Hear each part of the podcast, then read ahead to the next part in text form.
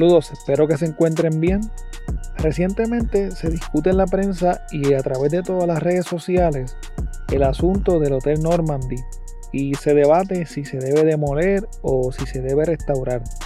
Ciertamente este podcast no va a entrar en esa polémica, sin embargo, en el 1997, muy cerca de ese lugar, ocurrió uno de los crímenes más crueles de los que yo recuerde. El cuerpo sin vida de una niña fue encontrado en el área de unas piscinas abandonadas en el complejo deportivo del Escambrón que había sido utilizado para los Juegos Panamericanos del 1979. El 8 de junio de 1997, una niña de tan solo 7 años se separó por un momento de su familia mientras pasaban un día de playa en el área del Escambrón que ubica a la entrada del viejo San Juan. Los familiares, en su desesperación, pensaron que la niña se había ahogado y la buscaron frenéticamente en el agua, pero lamentablemente no la encontraron.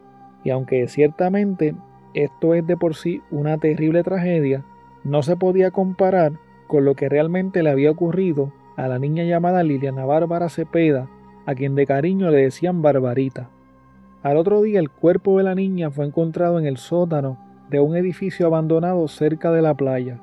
Un examen preliminar sugirió que la niña había sido abusada sexualmente, golpeada y asesinada. Algunos rumores comenzaron a surgir de inmediato. Se llegó a especular que personas sin hogar o adictos, quienes a veces utilizaban el lugar como refugio u hospitalillo, pudiesen tener algo que ver con este crimen. Ante estos rumores, el propio superintendente de la policía, Pedro Toledo, tuvo que pedirle al pueblo que no agredieran a las personas sin techo ni a los adictos del área. Pocos días después, por alguna razón, el superintendente de la policía convocó una conferencia de prensa en donde cambió su versión y anunció que Barbarita había muerto de manera accidental. Según esta nueva versión de los hechos, su hermano de 11 años vio cuando la niña cayó por accidente al sótano del edificio y trató de reanimarla sin éxito. El niño sintió temor de que lo culparan a él por la muerte de su hermana y le dijo a la policía que su hermana había sido secuestrada por un hombre desconocido quien la llamó alejándola de su familia. La explicación que se dio en ese entonces sobre los golpes que presentaba la niña era que los mismos fueron causados por la misma caída y por su hermano cuando intentaba sacarla del lugar. Sobre el supuesto abuso sexual que se dijo al principio, Pedro Toledo indicó que el informe en ese momento había sido uno preliminar y que no había pruebas suficientes para demostrar que la niña había sido abusada sexualmente. Aunque parezca mentira, el superintendente dijo en otra ocasión más adelante que pudo haber sido malinterpretado cuando dijo que la muerte de la niña había sido accidental y que no se descartaban otros ángulos.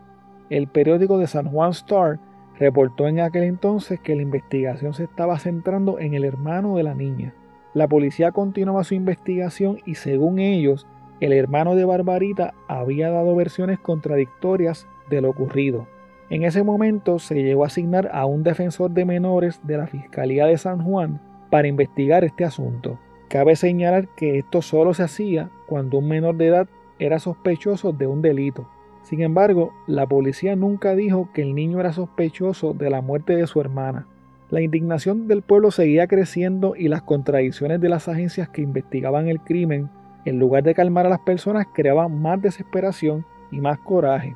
La Asociación Nieta, que es un grupo organizado de convictos, amenazó con encontrar y matar al responsable de la muerte de la niña. En una ocasión la policía arrestó a un hombre para interrogarlo y un grupo de ciudadanos molestos comenzaron a golpear el auto en donde lo transportaban y hasta le lanzaron amenazas de muerte. Muchas cosas extrañas seguían pasando con este caso. En una ocasión la policía divulgó un boceto de un posible sospechoso, lo que provocó cientos de llamadas de personas que aseguraban saber quién era el asesino. Debido a que estas confidencias no llevaron a nada concreto, la policía dio a entender que posiblemente se trataba de otro hombre que casualmente hablaba con su hija en la playa ese mismo día y quien era muy parecida a la niña Barbarita. Un año más tarde el caso dio otro giro inesperado. La policía arrestó a José Luis Ortiz Vega, el hombre que vivía con la madre de Barbarita en el momento de su muerte, y a un supuesto cómplice del crimen, que en el momento era un menor de edad, llamado Eugenio Rodríguez Galindo. La policía indicó que los dos sospechosos mataron a la niña golpeándola y estrangulándola. El superintendente Pedro Toledo dijo en ese entonces que José Luis Ortiz buscaba vengarse de la madre de Barbarita porque pensaba que ella lo había contagiado con el virus del SIDA. El 16 de noviembre de 1998, José Luis Ortiz Vega y Eugenio Rodríguez Galindo fueron formalmente acusados. Según la acusación oficial, el 8 de junio de 1997, ambos sujetos secuestraron y asesinaron a la niña Barbarita en los predios del complejo recreativo El Escambrón en San Juan. Un mes más tarde se celebró la vista preliminar y se determinó causa probable para juicio por los delitos de asesinato en primer grado, secuestro y violación a la ley de armas. La determinación de causa estaba basada en el testimonio del único testigo de los hechos, Eliezer Santana Báez, conocido en la calle como Mala Muerte. Eliezer testificó que él había sido testigo de parte de los hechos ocurridos el 8 de junio de 1997 en el área del Escambrón. En el momento de su testimonio, Eliezer Santana se encontraba recluido en una institución juvenil. Estando en la institución, Eliezer le dijo a las autoridades que Eugenio Rodríguez a quien conocía muy bien, le había admitido que él y José Luis Ortiz habían matado a Barbarita. Según su versión, él no participó directamente en el secuestro ni en el asesinato de la niña. Solo conocía los hechos porque Eugenio se lo había confesado. El 14 de enero de 1999 se celebró la vista de lectura de acusación en contra de José Luis Vega y de Eugenio Rodríguez. Luego de la lectura de acusación comenzó el descubrimiento de pruebas que es el intercambio de documentos entre la Fiscalía y la Defensa, en el cual las partes dejan saber la evidencia que estarán utilizando durante el juicio. Antes del descubrimiento de prueba, la defensa de los acusados había obtenido unos informes policíacos y una grabación en la cual Eliezer Santana se retractaba de lo que había testificado originalmente. Según estos informes y según la grabación, antes de celebrarse la vista preliminar, Eliezer había declarado varias veces que él no estuvo presente en el lugar de los hechos. También declaró que los agentes del Cuerpo de Investigaciones Criminales lo habían obligado a mentir sobre los hechos. Eliezer Santana había sido sometido a un examen de polígrafo para corroborar la veracidad de su testimonio. El poligrafista rindió un informe al CIC concluyendo que en su opinión Eliezer había mentido. Luego de esto, dos fiscales le tomaron una declaración jurada a Eliezer, en la cual ofreció otra versión de los hechos. En esta declaración, Eliezer aseguraba que conocía personalmente a Eugenio Rodríguez, ya que según él en varias ocasiones habían cometido robos juntos, habían usado marihuana y heroína y además se habían prostituido para conseguir dinero. Según esta nueva versión, el 8 de junio de 1997, él estaba con Eugenio en el escambrón cuando éste secuestró a la niña y la golpeó en la cabeza. Entonces luego apareció José Luis Ortiz y junto con Eugenio escondieron a la niña, que estaba inconsciente, debajo de unos árboles de uvas playeras. Entonces, en ese momento, él se fue del lugar y al otro día Eugenio le contó que la niña se había despertado mientras José Luis Ortiz la violaba y debido a esto decidieron matarla. Luego de prestar su declaración jurada, Eliezer fue llevado hasta el albergue para protección de víctimas y testigos, ya que él temía por su vida en la institución donde se encontraba recluido. El 27 de noviembre de 1998, Eliezer Santana se fugó del albergue, pero fue arrestado al otro día. Uno de los agentes del negociado de investigaciones criminales que arrestó a Eliezer preparó un informe de incidencias en el cual relataba que Eliezer le había manifestado que nunca presenció el secuestro de la niña y que había mentido en la declaración jurada cuando dijo que estuvo presente en el lugar de los hechos. Eliezer dijo que él mintió porque supuestamente agentes del CIC le habían pedido que dijera que estuvo presente en el lugar para darle más peso a su testimonio. Este informe fue entregado al fiscal Edwin Vázquez el 2 de diciembre de 1998, días antes de la vista preliminar. Eliezer Santana grabó otra declaración estando en el albergue en donde negaba nuevamente haber participado en los hechos y dijo otra vez que solo tenía conocimiento de lo sucedido porque Eugenio Rodríguez se lo había contado. Elise Santana declaró además en la grabación que hizo desde el albergue que mientras estaba recluido en la institución juvenil, un agente del CIC le aconsejó que dijera que estuvo presente durante el secuestro de la niña, esto para que así ellos lo pudiesen sacar de la cárcel donde se encontraba, porque allí corría peligro. Elise sabía que allí lo querían matar por haber dicho que conocía a uno de los que habían asesinado a Barbarita. Debido a esto tuvo que acceder a la propuesta de la gente del CIC para que así lo trasladaran a un lugar más seguro. Los informes y las grabaciones hechas por los agentes del CIC no fueron entregadas a los abogados de los acusados antes de la vista preliminar, en la cual se encontró causa para juicio por el secuestro y la muerte de Barbarita. Tampoco se les entregó copia de los resultados de la prueba de polígrafo que le realizaron a Eliezer. Debido a esto, la defensa de José Luis Ortiz y de Eugenio Rodríguez, la cual estaba compuesta por los licenciados Ángel M. González, Roberto Alonso Santiago y Tomás Rivera Chats, acudió ante el Tribunal de Apelaciones alegando que si hubiesen tenido dichos informes y la cinta de grabación, hubiesen podido entonces cuestionar efectivamente la credibilidad del testigo debido a las contradicciones de sus testimonios y que muy seguramente se hubiesen determinado que no existía causa probable para juicio en su contra.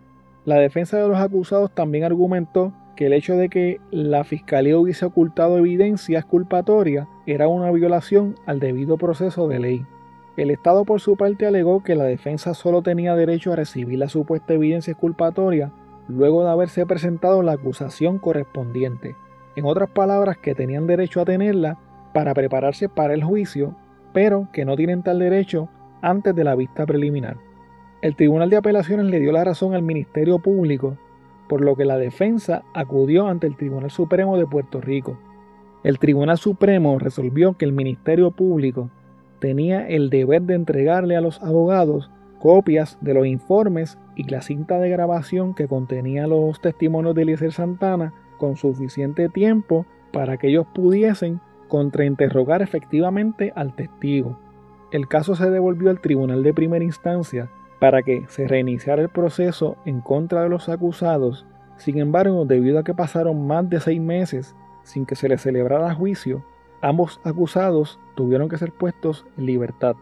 Poco tiempo después de su liberación, José Luis Ortiz falleció. Buscando información de este caso, me topé con el testimonio de la señora Arlene Molina en la página de Facebook del investigador privado Fernando Fernández. Como yo había compartido en una ocasión en el podcast de Fernando, llamado Primero los Hechos, me puse en contacto con él y pude conseguir a la señora Lynn Molina para hablar brevemente de este caso. Quiero que escuchen de su propia voz lo que me dijo ella de su experiencia con el caso de la niña Barbarita. Que se quedó sin nada, pero yo me encontré con uno de los policías que investigaba el caso. Sí. Y él me dijo a mí, ah, yo le pregunté en qué quedó el caso, y de eso hacen ya como seis años que le pregunté. Me dijo, ah, eso nosotros cerramos como un incidente desgraciado porque el nene, el nene, este, eso fue el hermanito que le empujó.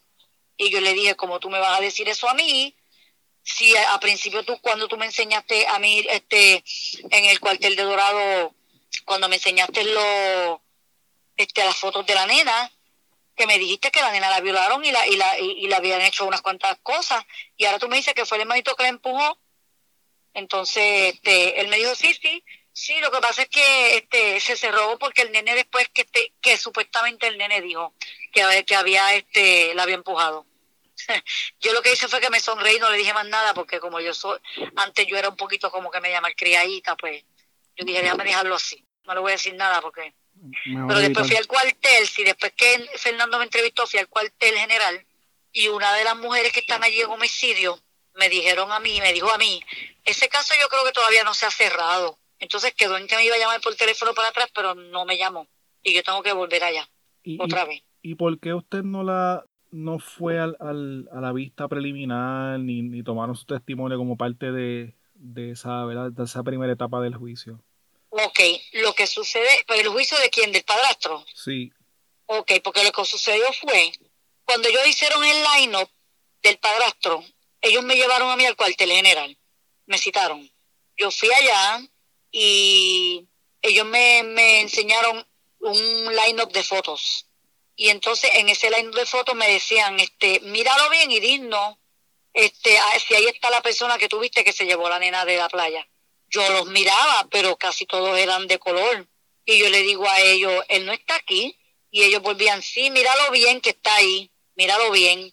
Y yo le dije, no, él no está ahí porque el que yo, el que yo vi era un señor blanco, eh, medio, medio coloradito por el sol, calvo, y ustedes me están enseñando a unas personas aquí trigueñas, este, que no, no son él. Entonces, pues, ellos me dijeron, pues mira, te vamos a enseñar cuál es. Y ellos mismos señalaron el, el, el, muchacho. Mira, este es el padrastro de la nena, tú lo, lo has visto, lo conoces. Yo le dije, no, nunca lo había visto. Entonces ellos me dijeron, pues él fue el que se llevó la nena. Y yo le digo, pero ¿cómo ustedes saben que él se llevó la nena? Porque es que él no fue el que se llevó la nena, yo estaba mirando. Entonces, cuando me dijeron, cuando yo le dije eso, que yo estaba mirando que él no se llevó la nena, yo le dije a ellos, pudo haber sido. Yo le dije, para mí yo creo que pudo haber sido que el hombre que yo vi que se llevó la nena fue la que se, lo, se la entregó a él. Pero yo no voy a acusar a un hombre que yo no vi que se llevó la nena yo no lo voy a acusar. La nena nos había dicho que era el papá. Cuando le preguntamos quién es ese, ella dijo, como que, ella lo dijo, pero como lo dijo, no lo dijo como bien segura, él, no, mi papá no, ella no lo dijo así. Ella como que dijo, mi papá, como así, como bien pasmadita. Entonces, este... ¿Y en qué área pues fue eso? ¿En la playa? Eh, en la playa, en la playa, sí, allí mismo en la arena, cerca de la caseta de, de, de donde había un salvavidas y la playa estaba llena, ese día estaba repleta. También yo sé que usted estaba diciendo como que la, estaban buscando en el agua como si se hubiese ahogado. Sí, y sí, usted le estaba diciendo a, la policía, creo, que, mira, no la busquen en, el agua. Al otro día, al, otro, día, yo, yo llamé al otro día porque por la noche, cuando yo la vi en las noticias, yo la reconocí rápido porque enseñaron la foto de la nena y yo la reconocí rápido. Yo digo, mira, la, nena que estaba hablando con Rolita desaparecida. Ellos dicen que se ahogó, pero es que esa nena se la llevó un tipo.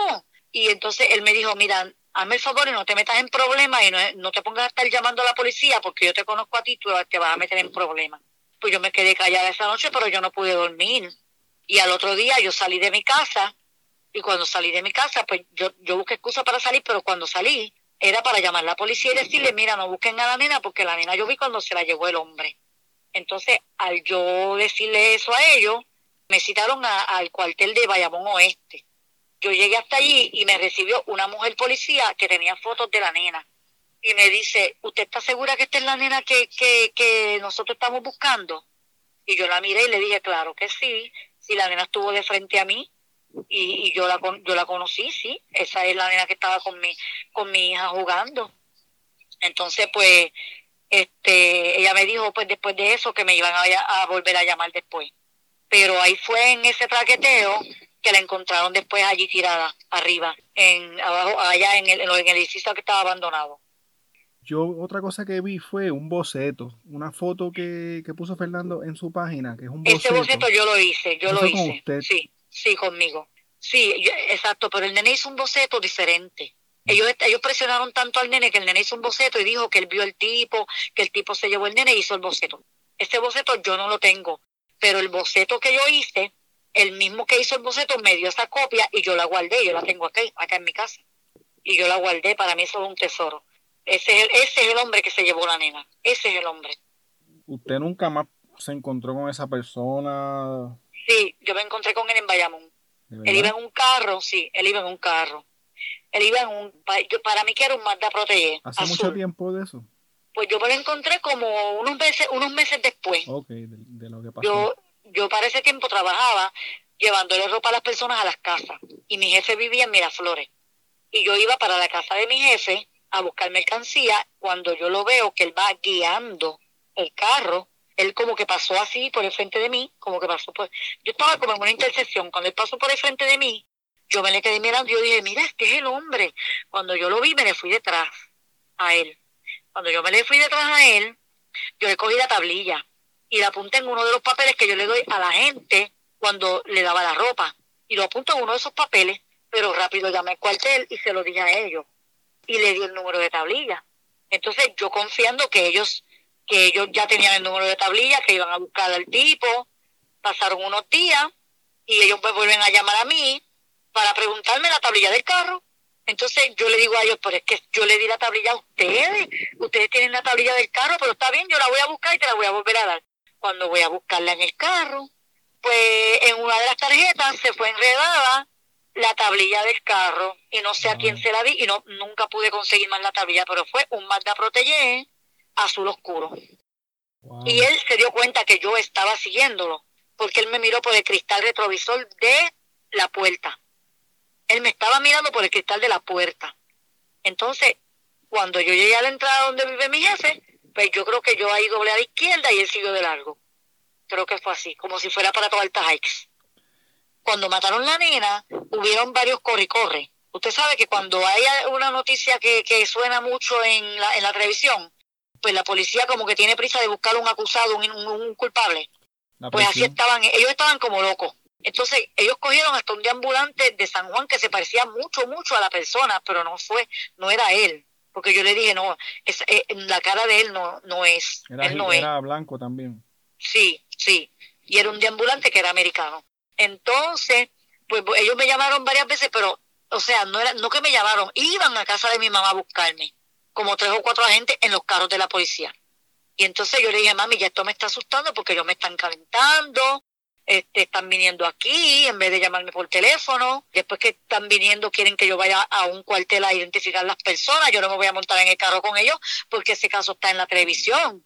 Yo, yo asumo que cuando el caso se cayó eh, contra el padrastro, eh, eh, ellos no siguieron, ellos no siguieron investigando porque lo que yo leí fue que ese señor se murió. Ah, él murió, él murió y llevaron las cenizas al tribunal para exonerarlo del caso.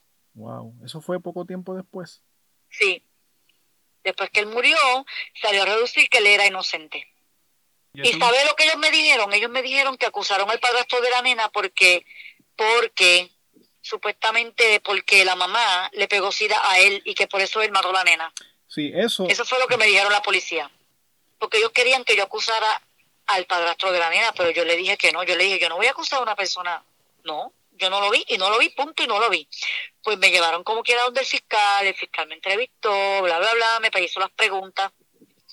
Y el fiscal a lo último me dijo, yo la voy a sacar a usted del caso porque la nena que usted vio no era la nena que mataron. Han pasado más de 23 años desde que la niña Liliana Bárbara Cepeda fue encontrada sin vida. Su muerte aún sigue siendo un misterio.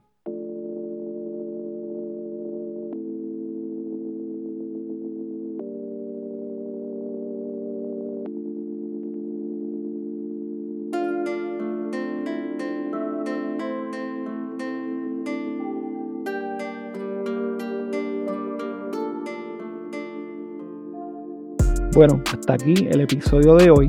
Recuerda que puedes contactarnos a través de crimepodpr.com. Síguenos en Facebook, Instagram y Twitter como CrimePodPR, en donde estaremos subiendo contenido relacionado a los temas con los que vamos a estar trabajando y sobre noticias de casos criminales principalmente. Recuerda también suscribirte a este podcast en tu aplicación favorita para podcast y compartirlo con las personas que conoces. También puedes apoyarnos a través de patreon.com diagonal crimepodpr en donde vas a tener acceso al contenido que utilizamos para poder hacer las investigaciones, como por ejemplo documentos, enlaces, fotos adicionales a las que subimos a las redes, videos, análisis de los casos, entre otras cosas que vamos a estar añadiendo poco a poco. Muchas gracias y hasta la próxima semana.